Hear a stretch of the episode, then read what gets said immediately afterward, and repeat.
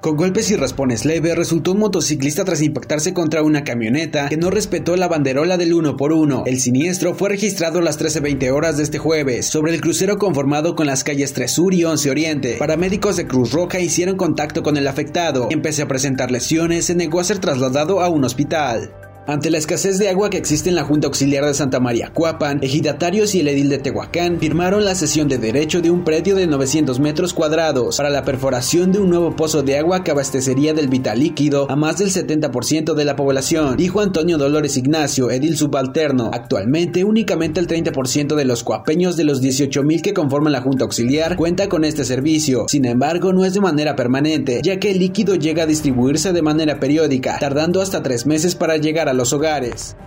Un hombre que perdió el control del volante terminó chocando su camioneta contra un árbol, resultando herido y posteriormente se dio a la fuga. El aparatoso accidente fue registrado a las 2.30 horas de este jueves, entre calle 8 y 10 del fraccionamiento Santa María. Al lugar llegaron vigilantes del grupo Leones, quienes fueron informados por algunos testigos, quienes manifestaron que a pesar de que el chofer resultó lesionado, bajó de su unidad y se dio a la fuga.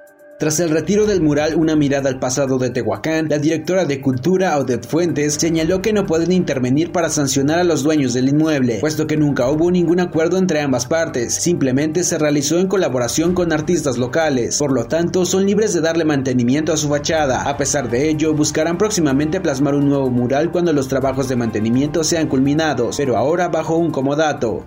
Totalmente quedó calcinado un bocho al incendiarse luego de chocar contra un poste. Los hechos se registraron a las 0.20 horas de este jueves sobre la carretera estatal Tehuacán-Teotitlán, a la altura del entronque a Sinacatepec. Al lugar llegaron elementos de bomberos de la ciudad de Ajalpa, quienes con agua a presión lograron sofocar el incendio. De los 217 municipios que hay en la entidad poblana, 151 se han sumado en la concientización y visibilización de discapacidades múltiples, en donde Tehuacán ha sido partícipe desde el año pasado, dijo María del Carmen Cisniega, director de Educación Especial en el estado de Puebla. El municipio ha colaborado con los directivos de las instituciones educativas de la ciudad, en donde se verifica que se atiendan las necesidades de las personas y alumnos con discapacidad, el traslado a los centros de rehabilitación, así como la difusión de eventos culturales en favor y reconocimiento de los padecimientos.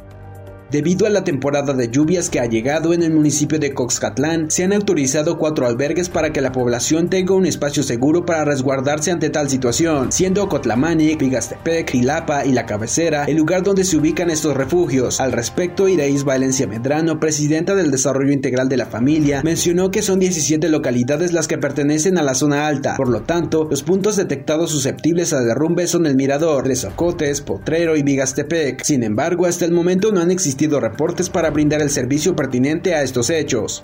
Esto ha sido el resumen informativo de Primera Línea, Periodismo ante todo.